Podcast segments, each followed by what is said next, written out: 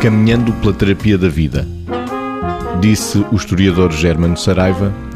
ensinar não adianta, o que é preciso é aprender. Margarida.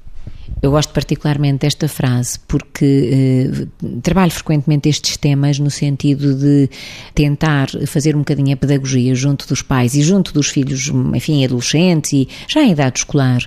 que é a diferença, que é, que é o que costumo trabalhar e gosto de trabalhar, é a diferença entre estudar e aprender. Ele fala de ensinar e aprender e eu falo muito, de, trabalho frequentemente e percebo que esta é uma necessidade das famílias, trabalhar a diferença entre estudar e aprender. Ou seja, o que é que isto quer dizer? Quer dizer que muitas vezes, e como é legítimo, a preocupação dos pais, mais do que ajudar a motivar para os contextos escolares e para gostar de aprender, mais do que ajudar a ensinar a estudar, é que tem que estudar e que tem que estudar e que tem que estudar, ou seja, é a quantidade de horas que os filhos estudam. E de facto,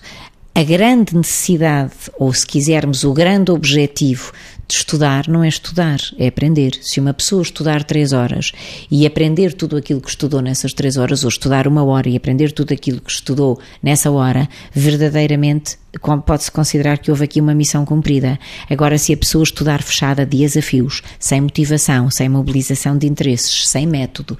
e enfim, e cumprindo aparentemente uma missão que descansa os pais, porque o filho até está a estudar e está a estudar para os testes e está a estudar para os exames, e depois chega ao fim e o sumo do estudado não é aprendido, não é aquilo que foi aprendido, então temos aqui um objeto de frustração e provavelmente um objeto de insucesso. E portanto é muito bom aproveitar para distinguir estas coisas coisas, não é? Por outro lado, quem ensina também tem que perceber que não está a ensinar para se ouvir, está a ensinar para ajudar outros a perceberem de um modo eh, diferente a realidade, acrescentando-lhes conhecimento. Ensinar não adianta, o que é preciso é aprender, Vitor. Pego no que a Margarida disse eh, acerca de quem está a ensinar, não está a ensinar para se ouvir e vou abordar o assunto por esse lado, não só no que diz respeito à, à educação das, das, dos jovens ou das crianças, mas no sentido lato da vida, não é? Naquilo que nós pretendemos ou de forma presunçosa achamos que temos capacidade de ensinar o outro, seja quem for porque de facto, verdadeiramente é importante se o outro está disponível para aprender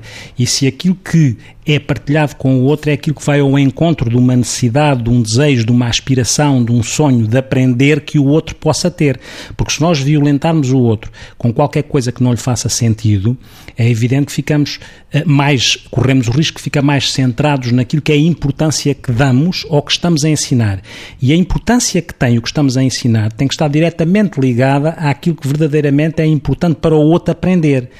E para tornearmos ou contornarmos de alguma forma a dificuldade que advém de a, a ser difícil às vezes aprender, temos um desafio. O desafio de quem ensina é tentar, tanto quanto possível, obviamente, estar centrado no outro, mas esse centrado no outro passa por três condições, se quisermos, eventualmente mais, que é a paixão com que nós podemos transmitir aquilo que eh, é importante ser ensinado, eh, por outro lado, para além da paixão, estar embrulhado em história de vida, em experiência, para que aquilo não seja uma coisa ascética, porque senão não passa enquanto aprendizagem, e ao mesmo tempo a convicção que emprestamos àquilo que queremos partilhar, para não ser uma coisa de plástico, para não ser uma coisa falsa, porque eh, esta é uma frase, mas o Oscar Wilde, como era muito radical, dizia que nada do que pode ser ensinado vale a pena ser aprendido. E ele resolveu o problema desta forma muito dura de se dizer. Mas isto para desafiar a grande questão que é como é que se aprende, independentemente de como é que se ensina ou como é que se ensina bem para se poder aprender.